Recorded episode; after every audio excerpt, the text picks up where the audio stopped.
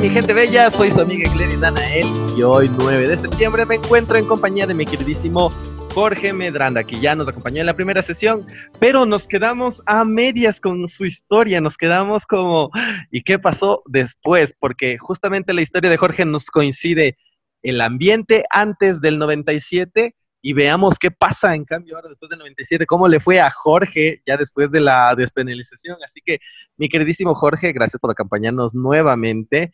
Y me quedé con una gran pregunta después de, de, la primera parte de nuestro podcast. ¿Qué pasaba en cambio si no hubieras tenido a este amigo que te presentó todo el tema del ambiente? O sea, ¿cómo conocías otros chicos, otra realidad? Es que a mí se me hace súper difícil tratar de, de generar este encuentro empático porque ni siquiera me puedo imaginar cómo es no tener ni un referente, o sea, como no saber ni, ni dónde existes. ¿Cómo haces como para encajar si no conocías a estas personas? Gracias, eh, Gladys, y a toda la audiencia también un abrazo nuevamente. Eh, te agradezco por la invitación. Eh, con lo que me acabas de preguntar me has dejado pensando, ¿no? Y, vuelvo a recordar esa época de mi juventud. ¿Sabes qué era desesperante? Porque si bien yo había tenido un par de referentes por ahí, ya te voy, a decir cómo, que eran anteriores a, esta, a este momento que les conté la vez pasada, eh, tenía mucho miedo primero porque sabía que estaba penalizado. Y los diarios de la Crónica Roja del momento, los días lunes, sacaban en la última página una foto con todos los maricones, cogidos por maricones, entre comillas, ¿no es cierto? Y entonces estaban las fotos de todas las personas y los números de cédula y los nombres.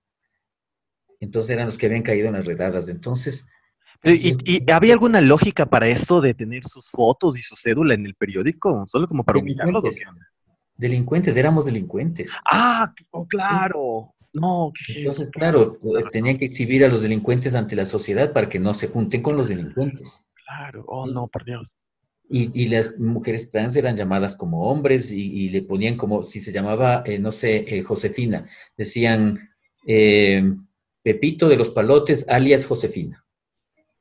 Entonces, así era el tratamiento y era terrible. Entonces, frente a eso, yo creo que más de uno como a mí me ha de haber pasado eso. Pero me remonto a mi adolescencia.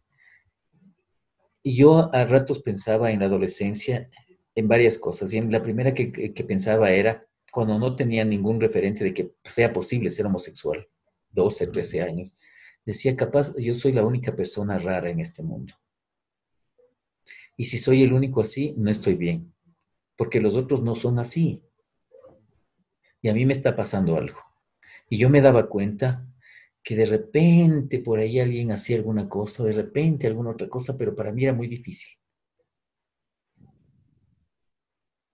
Eh, pasa que yo termino la escuela a los 12 años y nos vamos con parte de mi familia a un viaje fuera del país, a México.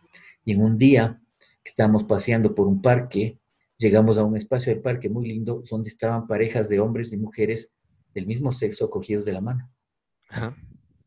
Y entonces yo me quedo viendo y claro, mi familia se horroriza, nos damos la vuelta y salimos corriendo de ahí. Pero yo vi eso y yo dije, sí tengo esperanza, no soy el único. Ajá, claro, ya viste algo que te decía. Entonces empecé, cuando llegué acá y empecé a, investigar y a buscar en todos los libros de la casa, entonces dije, si no hay en los libros de la casa, tiene que haber en algún libro, tiene que estar, en alguna revista tiene que estar. Acuérdense que no había redes sociales, no había computadora, no había nada de eso. Pero y en la tele, por ejemplo, ¿qué había acerca de los gays? No, lo, más cercano que yo pude ver es una escena de tinte homosexual en una película muy famosa que alguna vez vi en la televisión que se llama Midnight, Cowboy, Cowboy de Medianoche. Ajá. Hay una escena de, un cine y que es un cine donde hay una escena homosexual. Entonces yo em, empiezo a atar cabos y digo, ah, no soy el único. Hay otros como yo, pero todo el contexto, y luego encuentro un libro en la casa que era una enciclopedia donde hablaba del tema, pero todo el contexto era como de están mal, están enfermos, hay que curarles, ¿sí? Sí, eh, se han practicado electrochoques que no les curan, se han practicado estas otras cosas que tampoco les favorece, pues hay que tenerles pena, se en algunos países existen centros de internamiento, etcétera. Entonces yo decía, además estoy enfermo. Claro, debe haber sido súper shock. Y cuando salgo del colegio y me entero por la crónica roja que, además de estar enfermo, como decían algunos libros, también era delincuente. A mí me gustó mucho una reflexión que tú nos hiciste en un conversatorio cuando hablábamos acerca del matrimonio, porque la gente está tan enardecida, que decías, claro, primero pasamos de pecadores, luego a delincuentes y luego enfermos. Entonces, no es que la gente solo odiaba el tema del matrimonio, sino que aún tenemos el rezago de haber sido delincuentes, enfermos y pecadores. Exactamente, es que como se conceptualizaba la, homosexualidad, incluso hasta ahora, sí, desde la óptica religiosa es como un pecado, claro, Claro, claro. Sí, eso no ha cambiado. Entonces, eh, antes de existir las, las leyes dentro del espacio civil en el país, entonces se conceptualizaba desde lo religioso. Acuérdate que el tema de la homosexualidad como tal, sí, y como una patología, aparece a finales de la década del 60 del siglo XIX. Entonces, antes de eso, era simplemente un pecado, simplemente entre comillas, porque eso arma un montón de cosas terribles. Claro, eso fue lo que lo creó un montón de cosas negativas. Sí, y luego pasa a ser un delito. Con la despenalización y con una sentencia terrible, que claro, despenaliza la homosexualidad, pero nos convierte inmediatamente en enfermos, porque la sentencia en palabras más, palabras menos dice, como estas personas son enfermas, primero van a contagiar a los sanos heterosexuales que están en la cárcel, y eso no se puede permitir, y segundo, eh, a los enfermos no se les puede encarcelar por ser enfermos, se les debe tratar. Y entonces esto abre las puertas para las clínicas de deshomosexualización, que luego sería un flagelo, hasta ahora permanece, pero ya no con intensidad de los primeros años del siglo XXI. Entonces, eh, esta, situación, ya eh, eh, volviendo a mi persona, cuando empezaba yo la, juventud, entonces me tenía con ese pensamiento de que muy bien, por una parte soy enfermo y algún día tendrán que recluirme en algún lugar, encerrarme, y por otra parte soy delincuente, y que el lugar donde me puedan recluir tal vez será la cárcel cuando yo tenía algún conflicto eh, grande dentro de mi familia, en el colegio, en la universidad, eh, volvía este, este tema a mi cabeza y lo que hacía era pensar y decir, muy bien, si yo soy el que estoy mal y el resto está bien, al menos de mi familia están en paz, el que tiene que irse de aquí soy yo. Y hay dos maneras de irse, ¿sí? O me mato, que tuve dos intentos. Ahí estamos de igual. Sí. O sea, eso le pasa a muchísima gente LGBT claro, ahora. Es lamentable porque muchos de ellos sí lo llegan a hacer. Exacto. ¿Sí? Y la otra era, o, me voy de la casa y veamos qué me pasa. Pero yo no tuve, no sé si la oportunidad tal vez, pero tal vez la valentía como para ejecutar ninguna de las dos. Y decidí seguir llorando en silencio de noche. Ya entré a la, a la universidad con la esperanza de resolver nuevamente, entre comillas, mi problema. Y pensaba y pensaba, bueno, ¿y cómo? Los únicos lugares donde hay unas personas parecidas a mí, pero yo no quiero estar con ellas porque me da miedo, son los, los, gabinetes de belleza. Eso era lo que yo veía. claro, lo más cercano que estaba evidente ahí. Y, yo no quiero ser eh, un, un, chico así. Yo decía, yo no, yo no creo que tenga que ser un chico así porque yo creo que ni siquiera me, me va, no me gusta y tengo miedo. Entonces yo hacerme amigo de una chica de una peluquería tenía miedo, pero decía, de pronto voy a tener que hacerlo porque yo sé que ellas conocen. En lo que yo eh, oigo cuando ellas hablan, cuando están arreglando el pelo a mí o a alguien de la familia, yo les escucho, y yo sé que ellas conocen. Claro. Entonces ese era mi plan uno. Plan dos. Yo vi alguna vez un aviso, yo leía los clasificados del primero al último, por no tener que hacer todos los días encuentro un anuncio un poco ambiguo en, esta, en estos últimos clasificados donde se dice pérdidas y hallazgos, alguna cosa así. Y era un clasificado ambiguo con un teléfono, como que invitaba a hacerse amigo de alguien. Entonces yo digo, no, yo, yo voy a llamar. Entonces, moneda en mano a una cabina telefónica que funciona en Quito, que será muy raro. Sí, entonces a llamar por teléfono y hacerme amigo de ese alguien y nos encontramos en el ejido frente a la Casa de la Cultura. Era un hombre muy mayor. Él me vio, conversó conmigo y todo eso, seguramente no le cae en gracia. No me dijo, no me dio mayor información y me dejó ir. Yo había pasado muchísimas veces por el ejido, de mañana, de tarde y casi de noche. Nunca, jamás en la vida yo había encontrado un gay. Cuando ya conozco a Pablo y ya conozco los códigos, me doy cuenta de que el ejido estaba sembrado de gays. Oh, wow. Es del despertar. Sí. Incluso yo había caminado por la avenida Amazonas, una avenida de en la parte, la zona rosa de la ciudad. muchas veces y yo nunca jamás había visto un gay. Pero basta que conociera los códigos de la mirada, de las palabras, para poder encontrar a esas personas. Entonces, eh, todo esto ocurre después, pero antes de eso era imposible. Y claro, toda esta frustración, esta tristeza y todo iba ligado con eso. Uh engancho, algún día yo ya me sentí triste, salí a la calle y le encontré a Pablo, que fue una, situación casual, no, no, nunca fue, había sido buscado. Claro, no sé qué hubiera pasado conmigo si no ocurría eso, o si yo decidía ir a otro lugar y no ir al centro histórico. Entonces, otra sería la historia. Entonces, en estas eh, noches de discoteca, como yo les dije la vez pasada, yo llegaba a veces muy temprano. Y llegó un día tan temprano, había la despedida de un chico amigo que era de Suiza, que, estaba, que ya se iba, y llegó tan temprano a la discoteca y estaba cerrada. Entonces había un bar cerca y yo me voy a ese bar a esperar un rato. Eh, voy al bar y esperaba, esperaba un rato y, y, nada que me animaba ahí en el bar, estaba como triste la cosa y digo, no, me vuelvo a la discoteca, ya han de haber abierto me regreso. Yo me lo imagino así como ese meme, ¡ábranme! es hora de abrir. Y entonces llego, ¿y qué serían? Como verás que estaba desesperado ese día, serían máximo las siete y media de la noche. Y yo llego y yo sorpresa la discoteca abierta. Entonces yo entro, claro, chévere, ya todo prendía las luces y todo. Yo que entro, oigo como unas voces y una charla. Y yo digo, ¿y esto qué es? Entonces antes de esto, yo a mucha gente, a muchos chicos amigos, yo les preguntaba y les decía, miren, esta situación no puede ser, o sea, ¿por qué nos tienen que penalizar, castigar y todo solamente porque queremos a alguien que sea de nuestro mismo sexo? ¿Por qué tienen que maltratar a las chicas solo porque quieren ser chicas? O sea, no, no hay razón para hacer eso.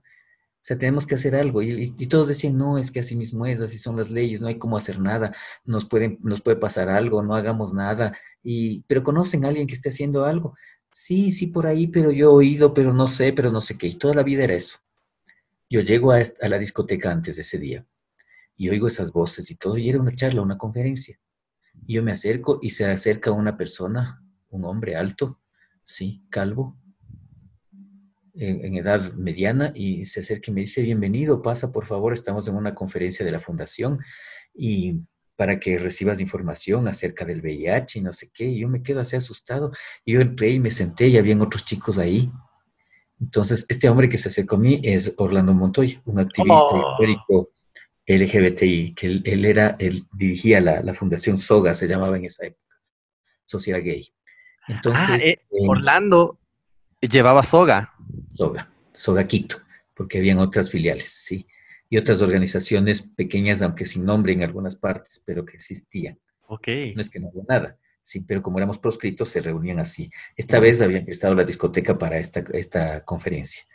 Entonces, eh, conversamos, conversaban, decían algo del activismo, de los derechos y todo, pero todo sobre el tema del VIH, que era lo que se podía hablar.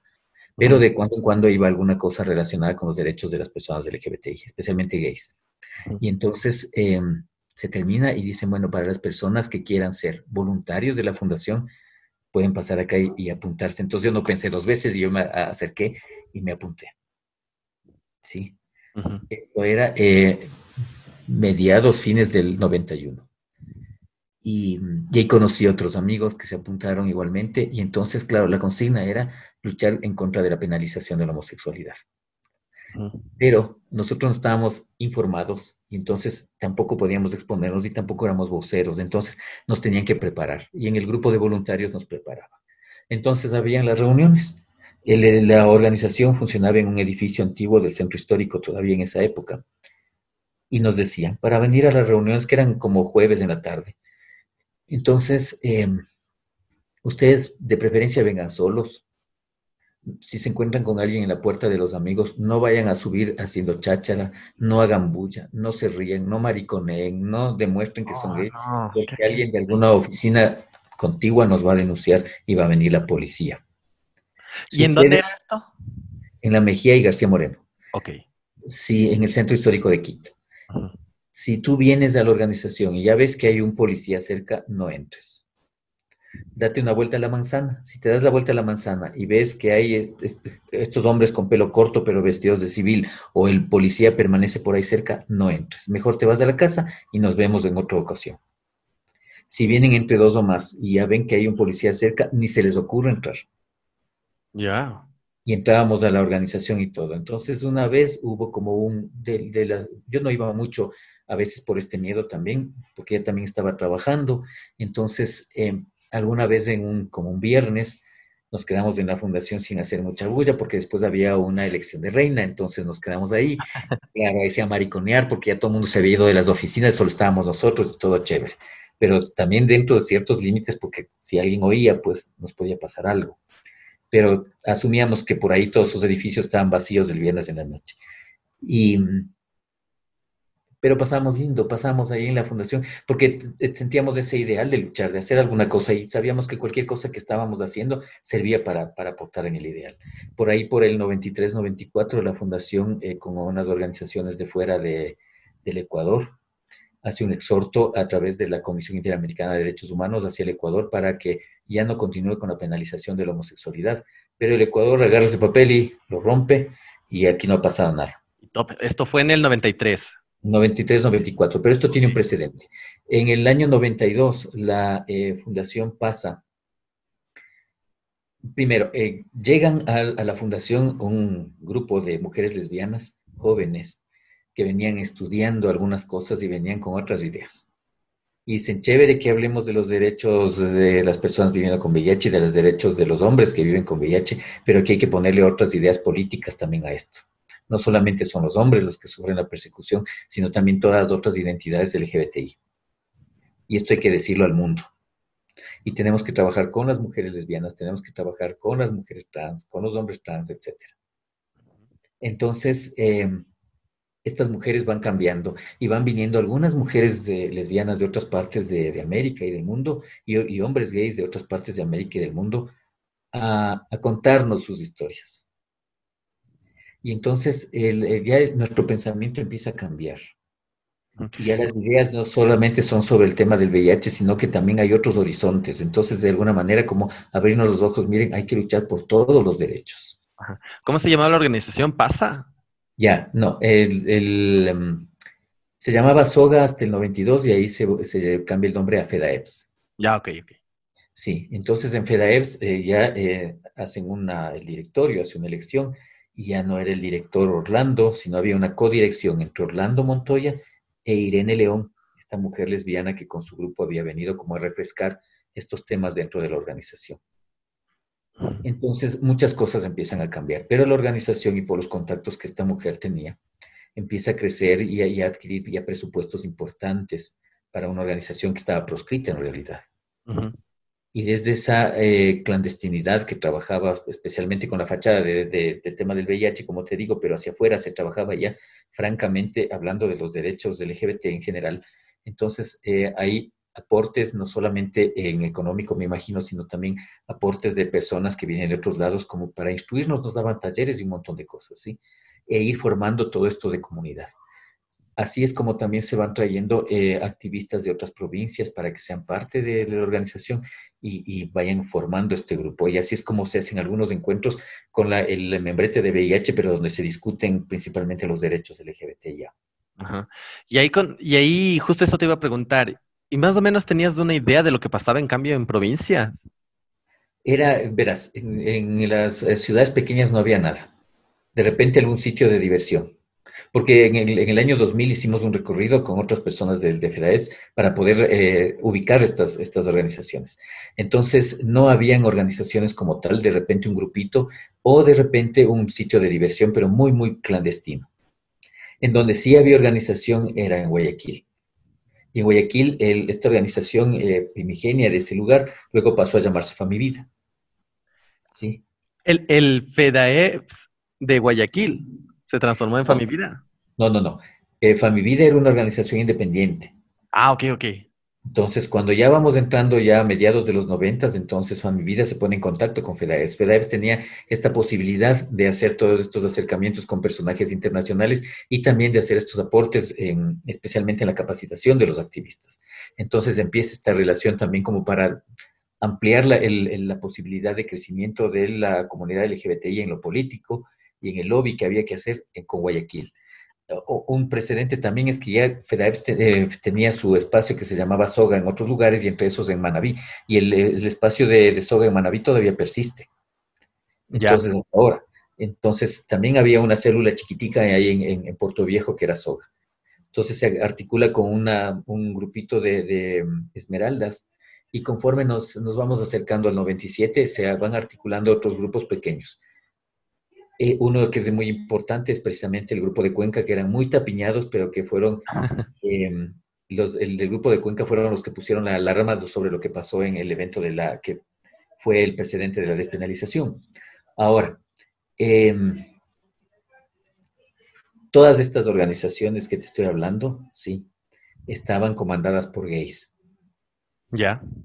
No todos eh, masculinizados, algunos de ellos feminizados, pero gays. Había una distancia enorme con las organizaciones, si es que habían, de mujeres trans por información que yo tuve de hace un par de años eh, de, una persona que fue em, director de la em, Defensoría Pública, él decía que en los ochentas él ayudó a armar algunos eh, colectivos de mujeres trans para que se defiendan de estas prisiones y de estas ejecuciones extrajudiciales. Pero claro, estas eh, organizaciones chiquitas de mujeres trans emergían y terminaban. Entonces, a mediados de los noventas, ya acercándonos como al año 96, por ahí, entonces entiendo yo, y si, es que estoy equivocado, por favor que me corrijan las compañeras de Cochinelli, que se va empezando a cuajar Cochinelli. Ajá. Cochinelli es súper importante para la despenalización. Puede que haya existido todo este lobby nacional e internacional que hacía FEDAEPS, puede que haya habido la, presión que hubo incluso de la Iglesia Católica en, Cuenca por Monseñor Luna Tobar para eh, favorecer la despenalización. Él era articulista del universo y escribió a favor de las personas LGBTI y contra los de las violaciones de derechos. ¿sí? Puede ser que se haya montado toda una parafernalia en favor de los derechos del LGBTI y en contra de la discriminación en Cuenca, protagonizada por la Universidad de Cuenca. Sí, todo pudo haber existido, pero si no había Cochinelli no había despenalización. Qué ¿Por qué? ¿Por qué? Porque todo estaba montado pero cuando la Corte Constitucional nos dice, muy bien, ustedes quieren que se despenalice, despenalice la homosexualidad, bien, tienen que reunir mil firmas para presentar la petición. Y entonces, ¿quién de los gays enclosetados serios, entre comillas, iba a salir a coger las firmas? Para que te encuentren en la calle un, pariente o alguien del trabajo y te diga, ah, eres maricón y no sé qué cosa. ¿Quién iba a hacer eso? ¿Quién de las lesbianas que por último decían, bueno, como a mí no me cae la penalización, pues eso arreglen ustedes, ¿no? ¿Quién de las lesbianas iba a salir a recoger las firmas? Entonces, nada, Cochinelli valientemente, un buen día, se visten de gala las chicas, saca una mesita de madera a la Plaza Grande con todas las hojas para las firmas y la plantan ahí, megáfono en mano. A ver, autoridades, a ver, presidente, usted que está hablando de los derechos humanos, baje y firme aquí. Aquí se ve si es que está cumpliendo los derechos humanos. Baje y firme la petición. A ver, alcalde, usted que habla de los derechos humanos, aquí está. Venga, firme.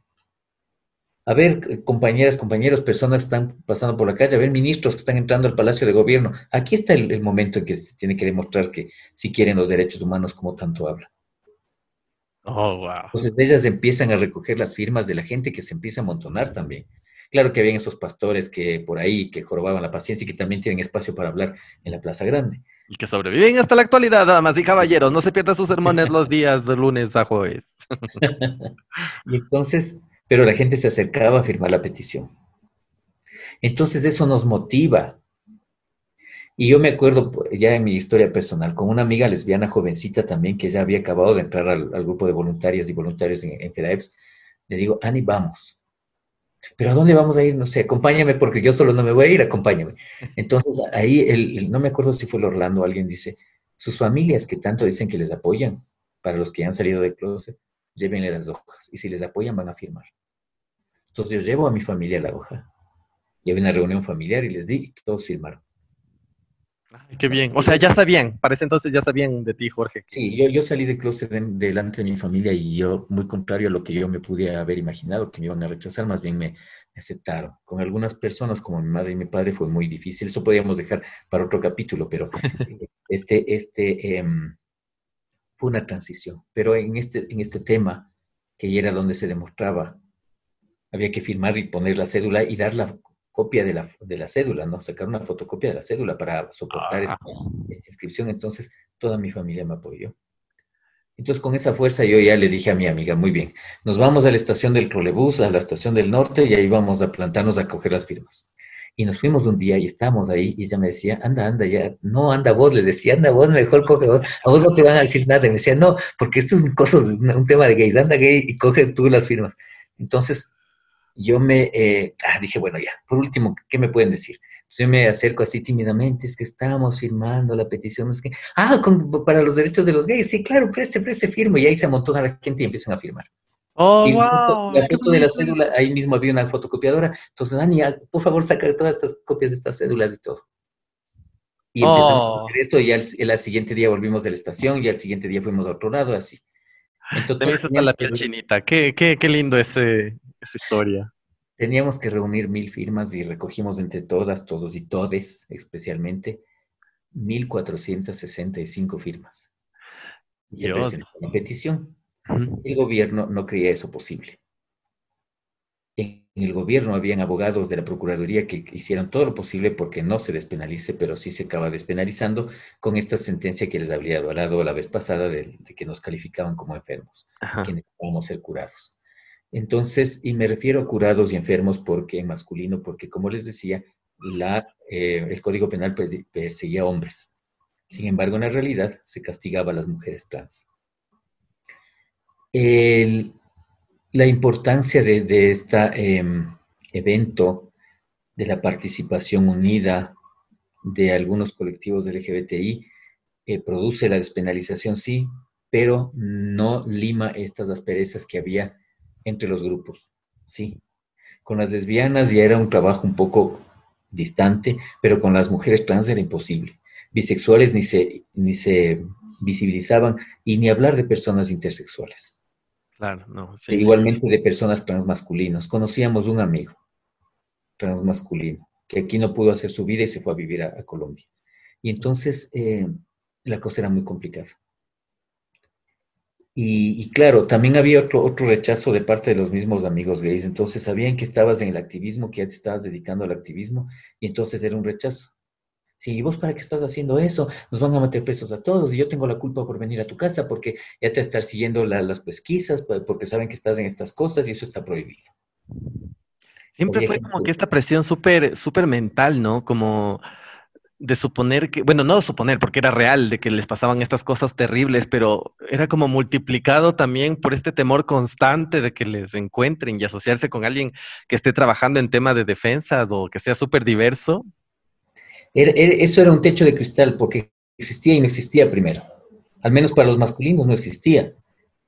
Y otra cosa, el, eso denotaba también esta gran, em, esta gran LGBTI-fobia eh, del grupo, esta endo-LGBTI-fobia y también la eh, eh, LGBTI-fobia eh, internalizada, ¿sí? que estaba potenciada en esos momentos. Claro, entonces pasaron los, los, meses y hacíamos unos espacios de encuentro en la fundación. La fundación ya no era en el centro histórico, era por la Mariscal. Hacíamos unos espacios que se llamaban Punto Rosa, los días jueves. Y entonces estábamos en un punto rosa cualquiera y hablando de la despenalización, por supuesto, pero el tema creo que era otro. Y entonces cuando en eso suena el teléfono. Y entonces eh, para esto estaba, ya era parte de, de, FEDAEPS, eh, un amigo eh, que ya falleció, él era un activista de Costa Rica, se llamaba Abelardo Araya, y él contesta el teléfono. Y entonces le dice en sí, y le pasan inmediatamente a, otra persona, Orlando, no creo que estaba esa noche, no recuerdo bien, y entonces eh, hablan con la persona que era un abogado eh, a favor de la despenalización que, estaba, que ya habíamos compartido muchas veces, sí, eh, se llama Patricio Benalcázar, él fue segundo adjunto de la Defensoría del Pueblo. Y mm, en esa época era un joven estudiante de, de, leyes todavía. Y él dice, algo hablaba con la persona que contesta el teléfono, entonces si era el teléfono de esa persona, yo no me acuerdo exactamente quién era, y esta persona nos dice, bueno, nos acaban de llamar del Tribunal de Garantías Constitucionales de este abogado amigo, y nos dice, bueno, lo que nos imaginábamos, ¿no? Entonces todo el mundo bajamos la cabeza y sí, claro, sí, aquí no se debe despenalizar nunca esta cosa, así mismo es, todo este sistema es así, no sé cuándo nos vamos a despenalizar y todos así como tristes. Y bueno, pues ya se acabó el punto rosa, vámonos a la casa. en eso el tipo se empieza a reír y dice, no, grita así, no, se despenalizó la homosexualidad. Y ahí empezamos todos a gritar y a chillar y pusimos música y bailamos y no creíamos. Justo, eso, te iba a preguntar, o sea, ¿cómo fue cuando te enteraste de este momento? ¿Cómo, cómo te sentiste? ¿Qué, ¿Cómo lo vivieron? Saltábamos de emoción, alguien puso esta canción de ¿A quién importa? de Alaska y Dinarama, nos pusimos a bailar, a saltar, a gritar. Ya después de eso ya, ya iban a cerrar la, la, la oficina de la fundación, ya nos fuimos, todo el mundo nos íbamos pensando en que a lo mejor nos dijeron un chiste para que estemos tranquilos, o a lo mejor no es cierto, o si es cierto, qué bestia, ¿qué, qué significa esto? Algunos decían, bueno, si ya se despenalizó y hasta aquí llegó mi amor, porque entonces yo ya no tengo nada más que hacer, ahora somos libres y ya. Pero después de unos cuantos encuentros más, ya con la noticia en firme de que se había despenalizado la homosexualidad, entonces eh, nosotros dijimos, no, aquí más bien empieza el camino, porque hay un montón de cosas que se tienen que hacer. Ajá. ¿quiénes van a hacer esto? Entonces algunos dijeron, no, hasta aquí no más, yo ya no quiero más. Y vimos unos pocos que dijimos, no, aquí hay mucho que hacer y nos vamos a quedar. Yo nunca tuve un rol protagónico dentro del, tema em, de salir en medios, de estar en estos espacios de lobby político directamente, porque de cierta manera mis, mis temas personales de mi trabajo no me lo permitían y también yo no estaba muy preparado para esos espacios pero también yo era bueno en cambio para los temas de los talleres, para los temas de la facilitación, para los temas de conversar con los pares, para todas estas cosas. Entonces estaba en esta otra segunda línea que considero también es importante para poder desarrollar los temas del activismo. Entonces, eh, ya algunos nos fuimos quedando y ya se fueron dando las cosas de otra manera. Pasan unos pocos meses y se abre la, la posibilidad de gestar algún cambio en la nueva constitución, en la del año 98. Y entonces, ¿cómo lo íbamos a hacer? O sea, claro, se despenalizó la homosexualidad, pero ¿y ahora? Esto ya estamos hablando de cosas mayores, o sea, la Asamblea Constituyente. Claro. Nos van a dejar entrar. No era por elección, ahí era elegidos a dedo. Eran gentes de la derecha, preferentemente. Entonces, ¿nos van a dejar entrar en la Constituyente para decir algo? Y entonces, regreso en el tiempo. Aquí hay unos precedentes históricos necesarios que hay que entender para la despenalización. Creo que uno de estos precedentes importantísimo es en el año 1988 el caso Restrepo. El caso Restrepo hace ver en el Ecuador que se violan los derechos humanos y que existen derechos humanos. Al matar a estos dos jóvenes de la familia Restrepo, sí, se reconocen violaciones que, dentro y fuera del país a los derechos humanos. Y entonces eh, la gente empieza a hablar de los derechos humanos, que era una cosa abstracta, una cosa poco conocida antes de esto. Otro eh, precedente histórico es en el año de 1990 la marcha indígena, que ya no habla de los derechos humanos de los mestizos, sino que también existen derechos humanos para las personas indígenas, afrodescendientes, montubias y otras diversidades. Entonces eso llega mucho a las otras personas que se sentían excluidas de este discurso de derechos humanos. Finalmente eh, llega el gobierno de Bucaram, que fue terrible, atroz, dura seis meses. Cuando cae este gobierno, toda la gente de la sociedad ecuatoriana que estaba en las calles pedía a gritos derechos humanos. No pasa más allá de un año de la caída de Bucaram y de que esta sociedad hablaba todos los días en todos los espacios de derechos humanos, que se da el evento triste este en el 16 de junio de 1997 en Cuenca donde había la elección de una reina gay porque estaban celebrando las festividades del orgullo gay que se decía en ese momento, que es en junio, ¿no? El orgullo LGBT. Entonces, estaban en ese bar, llega, como todo era proscrito, entonces llega un momento en que cerraron las puertas del bar, pero los clientes LGBT se quedan dentro y empieza el reinado. Cuando empieza el reinado, irrumpe la policía, les golpea, les pega y les lleva al, CDP, lo que pasaba en todas las redadas, no era ninguna novedad. En el CDP, a las chicas trans, a las, candidatas también les, les golpean, algunas de ellas les violan.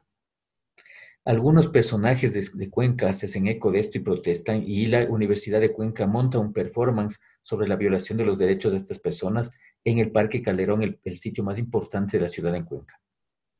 A pocos días de esto, Monseñor Luna Tobar, el arzobispo de Cuenca, escribe su artículo a favor de los derechos de las personas LGBT en el diario El Universo.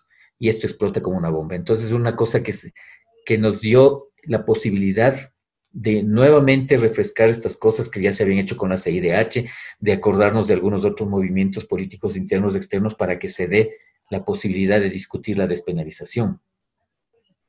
Pero hasta ahí la cosa, se iban armando grupos en diferentes provincias, nos íbamos comunicando y todo, porque la cosa parecía que caminaba, también porque el gobierno del, del presidente interino de ese momento era un gobierno débil y quería hacerse ver como un gobierno que rescataba los derechos humanos, cuando en realidad no quería despenalizar la homosexualidad.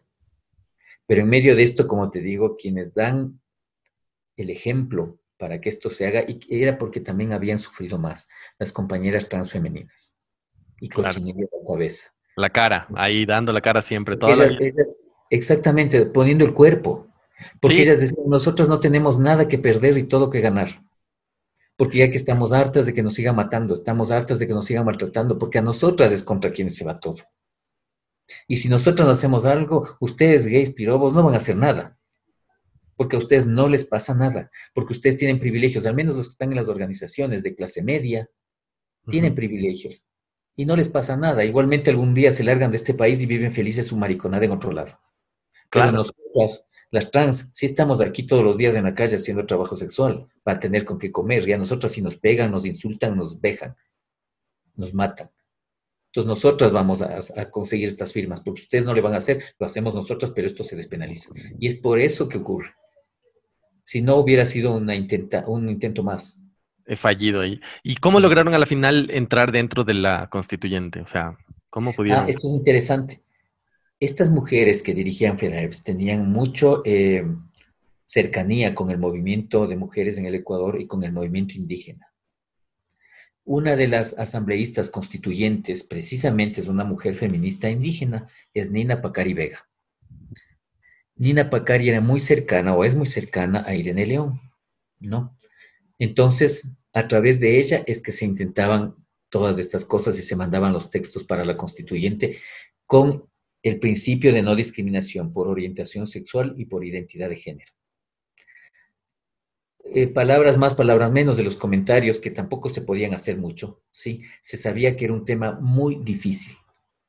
Casi todas las constituyentes y los constituyentes son eh, de derecha, entonces no se podía discutir fácilmente.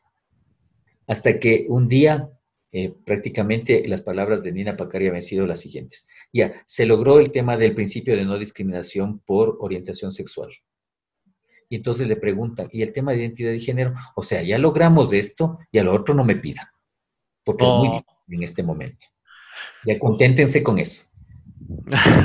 Entonces, en la Constitución del 98, en el artículo 23, numeral 3, estaba, entre otros reconocimientos por las cuales eh, no se puede discriminar a las personas en el Ecuador, estaba la orientación sexual, pero de la identidad de género nada que hablar. Lo que sí se dejaron es unos resquicios en esta Constitución que permitían, por ejemplo, lo que ahora se denomina matrimonio igualitario, que era un contrato comercial entre dos personas del mismo sexo. O sea, se podía deducir, los abogados con sus... Mañas, el diablo. Con sus mañas podían sacarle, utilizando la misma constitución, sacar esta, esta declaración y poder unir a dos personas del mismo sexo. Pero era un contrato comercial, no era más. ¿Sí? Entonces, con esa constitución vivimos 10 años. En 10 años las cosas en el Ecuador cambiaron muchísimo. Ya para entrar al siglo XXI las cosas cambiaron bastantísimo. En FEDAEPS eh, tuvo un cisma grande en 1999, se separa. Eh, Orlando Montoya eh, sale y forma Equidad, la Fundación Equidad. Y Irene León se queda al mando de FEDAEPS totalmente. FEDAEPS termina em, desmoronándose, diría yo, lamentablemente, en el año 2006, sí, por un sinnúmero de, ya de, temas. Ah, wow, no sabía que FEDEPS había estado hasta el 2006, estuvo activo por tiempo.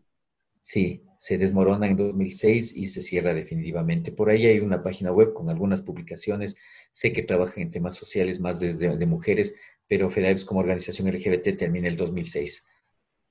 Y emergen, con la despenalización, emergen otras organizaciones, estos pequeños grupos que no tenían nombre en algunas provincias y empiezan a tener cuerpo, empiezan a formarse. Era más fácil ya eh, con algunas tecnologías que empezaron a, aparecer también. El correo electrónico, por ejemplo, me acuerdo que era las cosas que más facilitaba la comunicación ya en finales del siglo XX. Entonces ya se puede comunicar con otras organizaciones, tanto dentro y fuera del país, con otros activistas, otras activistas, y empieza a crecer la, la, situación. Una cosa que FEDAEF propicia y que me parece muy interesante al finalizar su gestión a principios de los, del siglo XXI es la participación de, de, y la inclusión de los temas LGBTI, de los derechos LGBTI dentro del espacio llamado Foro Social Mundial, que se llevaba a cabo en el Brasil y que concitaba a todos los activistas por derechos humanos del mundo entero. Entonces ahí se llegó a crear un espacio que se denominaba el Foro Social por las Diversidades Sexogenéricas y este pues agrupó un montón de personas de varios eh, países e introdujo algunas visiones dentro de todos los equipos que trabajamos, por esto que son muy interesantes y que nos daban a ver que si bien es cierto, se había caminado, pero había que caminar más, pero teníamos ya otras bases y otras miradas, y estos referentes de los que hablábamos antes, que antes eran imposibles, no se conocían, empezaban a tener ya cara, a tener cuerpo, a tener voz. Entonces, ya empezaban a visibilizarse de alguna forma. Sí, y entonces se logra con el Foro Social eh, de las Américas en, Quito en el año 2004 poner el espacio del Foro Social por las Diversidades Sexuales en Quito. Y luego se hizo en Caracas y en otros lugares, en, Porto Alegre, entonces eh, ya nos conocían y ya la, la noticia para las personas LGBT, la noticia de los derechos ya era más grande, ya no se podía ocultar. Entonces llega ya el, periodo del, de la Asamblea Constituyente del 2007. Por primera vez hay participación en las listas de personas LGBT, en las listas para la elección popular de la Asamblea Constituyente hay participación LGBT por primera vez. Entonces, no, no todas estas personas logran llegar, logramos, pues yo también estaba en la lista, me acuerdo.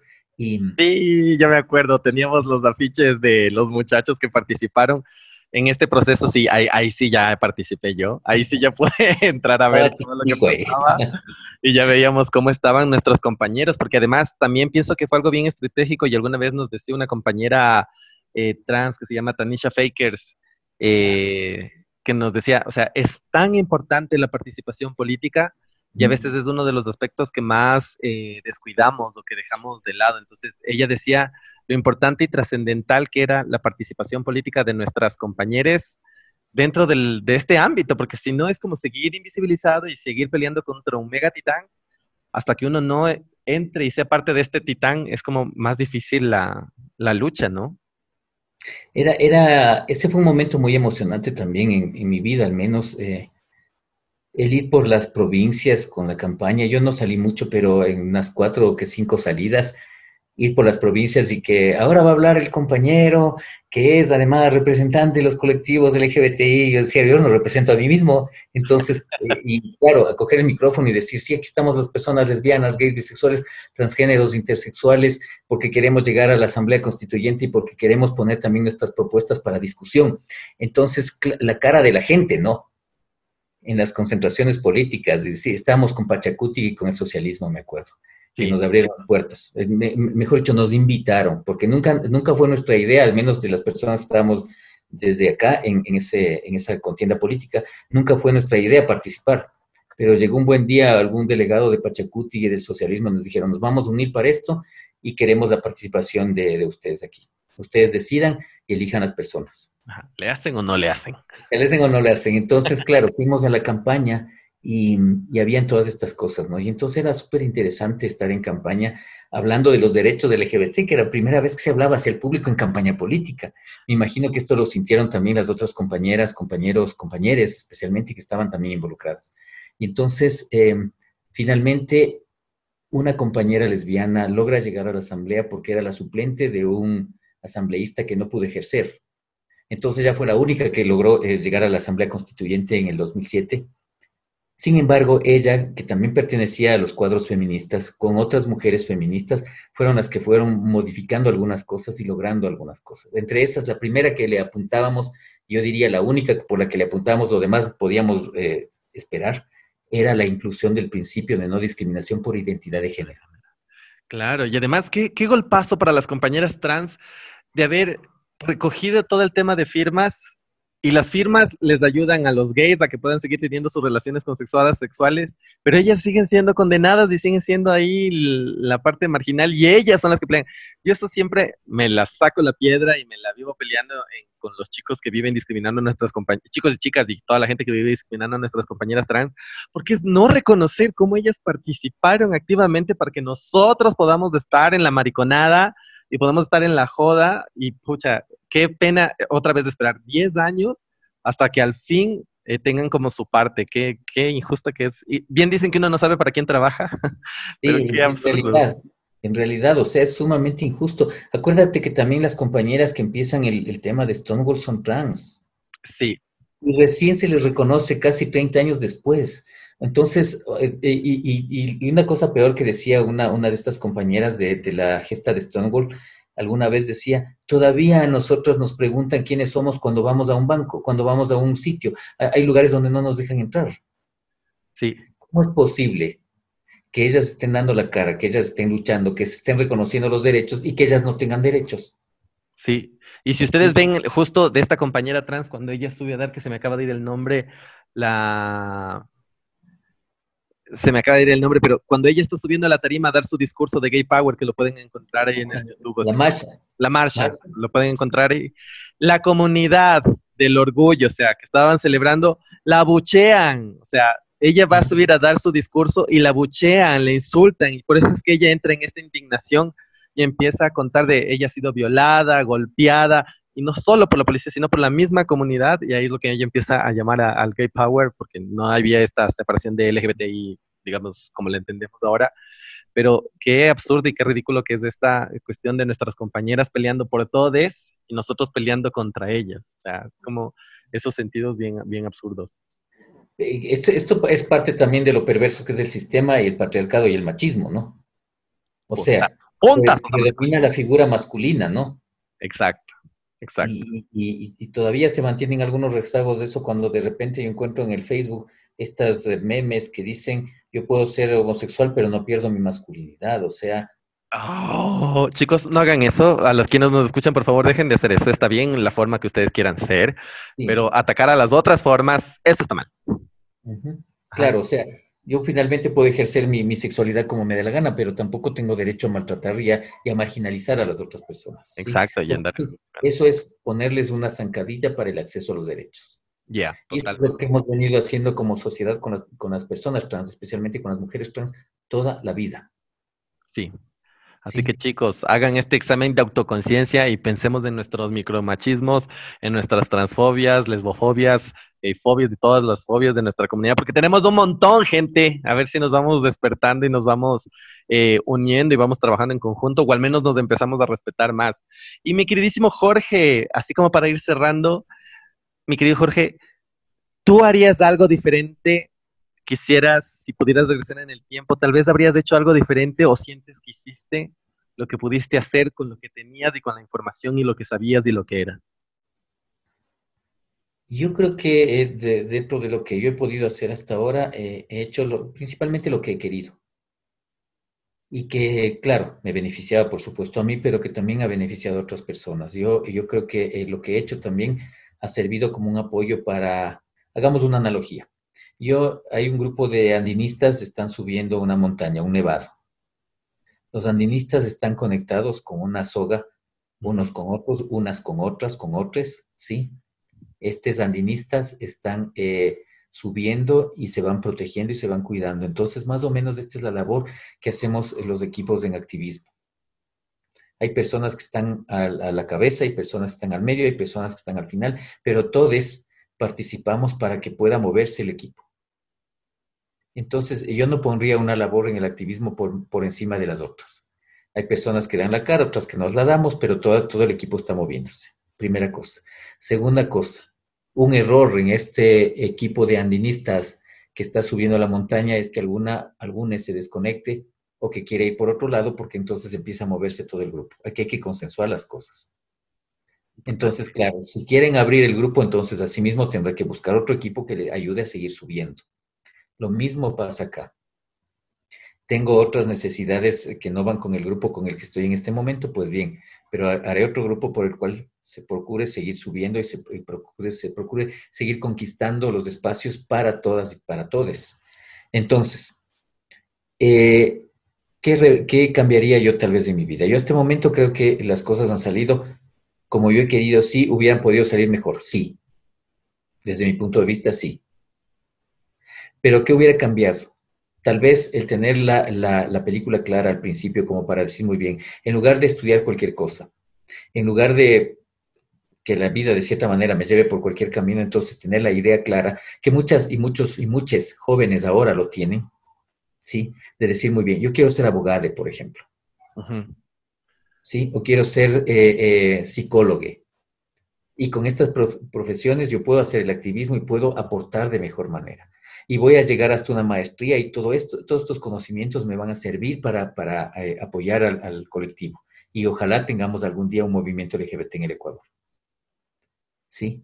Pero antes no, antes era, a ver, ¿cuál es la urgencia? Vivir, comer, sí, claro, divertirse porque éramos jóvenes, claro, por supuesto, y luchar por los derechos eh, hasta la despenalización. Entramos en la despenalización y después de eso hay más derechos que hay que conquistar. Pero íbamos así como resolviendo, apagando fuegos. Y de cierta manera, esta eh, situación en la que está el activismo LGBTI en este momento en el Ecuador responde a eso. Es, es reactivo. Sí, somos como muy inmediatos. Es como que apareció algo, hagámosle, pero ya no siento. Justo hablábamos del otro día que no hay como esta articulación. Yo me acuerdo de estos varios intentos de coaliciones que hubieron y cómo se caían, ajá. Y sí, pienso que tal vez. Bueno, no sé. Supongo que tiene sus pros y sus contras, porque al final somos tan diversos, pero pienso que no existe algo tan potente como lo que existió por la despenalización eh, en el sentido de comunidad, ¿no? Yo creo que, como te digo, la, despenalización no fue un tema universal de los colectivos LGBTI en ese momento, se dio por unas circunstancias político-históricas. El matrimonio igualitario tampoco era una, situación que abanderaban la mayoría de, las, de las organizaciones, sino pocas, pero se dio por unas circunstancias histórico-políticas importantísimo el matrimonio igualitario.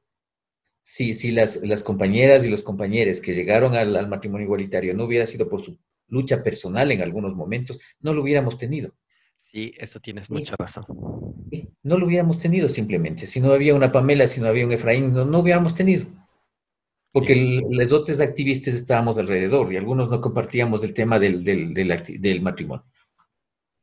Ahora, sí que somos diversos y que cada uno tiene derecho a, seguir su camino, perfecto. Pero al menos, y es lo que tratamos de hacer en 2014 con la Agenda Pro Derechos del LGBTI a nivel nacional, que fue la única vez en la historia, después de la despenalización al menos, yo diría en todo, que, pudimos sentarnos todas y todes, las activistas, las organizaciones, a tratar ese tema. Ya, cada uno puede hacer lo que quiera, pero al menos tengamos un horizonte común. Ajá, estamos avanzar.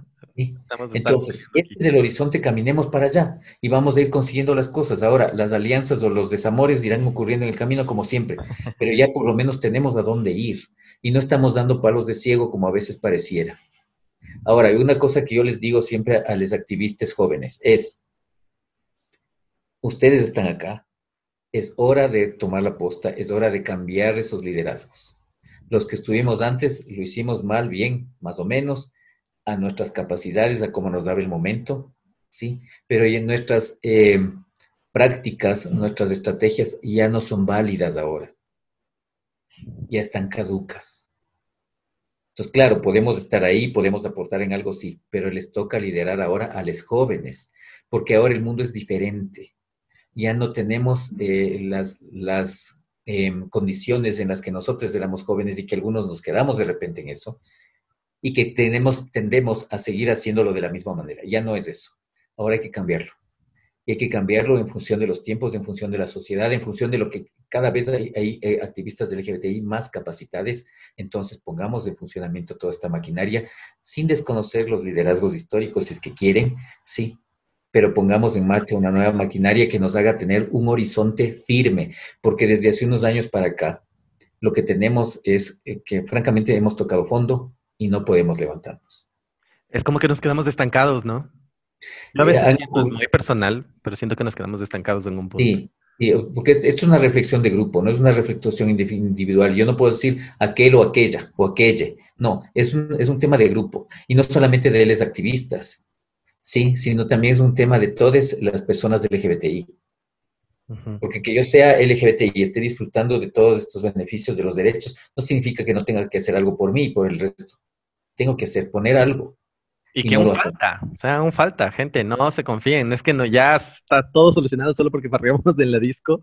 Hay un montón de cosas que nos quedan por hacer. ¿eh?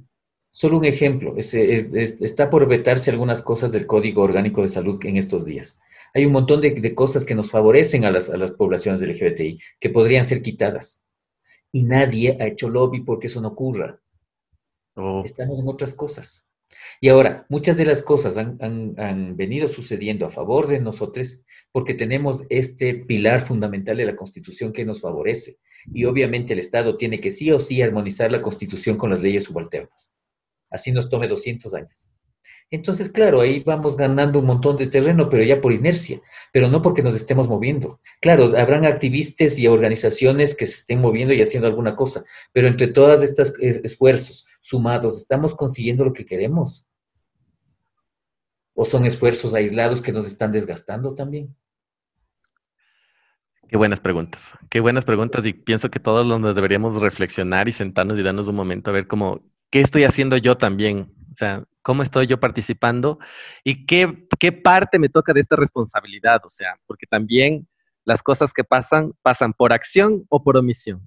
A veces el no participar también incide en que estos actos pasen. No es que yo no participé y ya no tengo la culpa, la omisión también es una decisión y por ende estamos vinculados a esas, a responsabilidades compartidas, ¿no? Ahora, ¿qué, qué les, les, diría yo a los compañeros jóvenes que eh, a todos, que se em, empoderen de su situación, que se visibilicen, que hagan uso de estos derechos, que no se oculten, que no tengan miedo de ser quienes son. Eso ya es un paso grande, porque una vez que le demostramos a la sociedad que estamos aquí y que somos sujetos de derecho, lo otro ya viene. Eh, cool. Esa es. Ya saben, mi gente, ahí a darle duro, a agarrar el mazo y a luchar contra todo este patriarcado opresor. pero a luchar contra todo este sistema y toda esta estructura de violencia. Nos quedamos con esas palabras, Jorge, tienes toda la razón. Y en serio, eh, gracias, porque no solo por compartir tu, testimonio, amigo de vida, y las cosas que has pasado y lo que vivieron, y por enterarnos y ponernos en contexto toda esta, esta ciudad antes de la despenalización y también después sino también por estas reflexiones que nos das, por estas reflexiones de qué estamos haciendo, chicos, chicas, chiques. O sea, pongámonos a pensar en dónde nos quedamos nosotros dentro de la comunidad LGBTI. Sentimos que estamos todo bien, está todo mal, está medias. ¿Hay algo que podamos hacer, con lo que podamos participar? Pregúnteselo, por favor. Eh, hay que buscar también cómo podemos nosotros actuar ahora. Mi queridísimo Jorge, te agradezco muchísimo, muchísimo, en serio. No sabes cuánto esperaba. Eh, igual pueden chequear a toda la información de Jorge y también escuchar en el primer podcast eh, acerca de Dionisios, Jorge, su faceta artística y su exposición fotográfica, que tuve el gusto de, enterarme, parte de nuestra historia cultural como comunidades LGBTI, que también ya lo, lo toparemos porque cada vez se van conectando unas cosas que, claro, tal vez ahorita hablamos mucho de la despenalización, estos contextos, pero alrededor estaban pasando unos cambios en torno a la cultura, en torno a otros aspectos de comunidad, que me parecen también súper interesantes que los podamos compartir. Así que, mi queridísimo Jorge, muchas gracias. No sé si tienes algo más que nos quieras decir, así como, aparte de todo lo que ya nos has dicho y nos has dejado pensando, para toda la gente que nos está escuchando. Primero agradecerte, Gledis, porque eh, la, labor que estás haciendo es una labor eh, que es súper importante, es eh, recuperar la memoria eh, hablábamos contigo, extra micrófonos, eh, la vez pasada de que han muerto algunas personas que se llevaron sus, sus historias y se llevaron muchísima parte de nuestras vidas también y que no pudieran ser compartidas. Entonces tratemos de rescatar lo que más podamos y tú lo estás haciendo. Gracias por eso. Gracias por darlo a conocer también a todas las personas, no solo LGBTI, sino quienes quieren escucharnos. Y también eh, gracias porque este va a ser un precedente para que no nos vayamos olvidando la memoria es una cosa bien frágil y yo creo que para no eh, caer en errores tenemos que, tener fresco qué es lo que hemos hecho y por dónde no, tenemos que volver a pasar tal vez y por dónde no tenemos que pasar. Muchísimas gracias y ojalá nos podamos encontrar en otra ocasión. Gracias a ti, mi queridísimo Jorge. Así es, así que ya saben, nos vemos la próxima semana con otro invitado.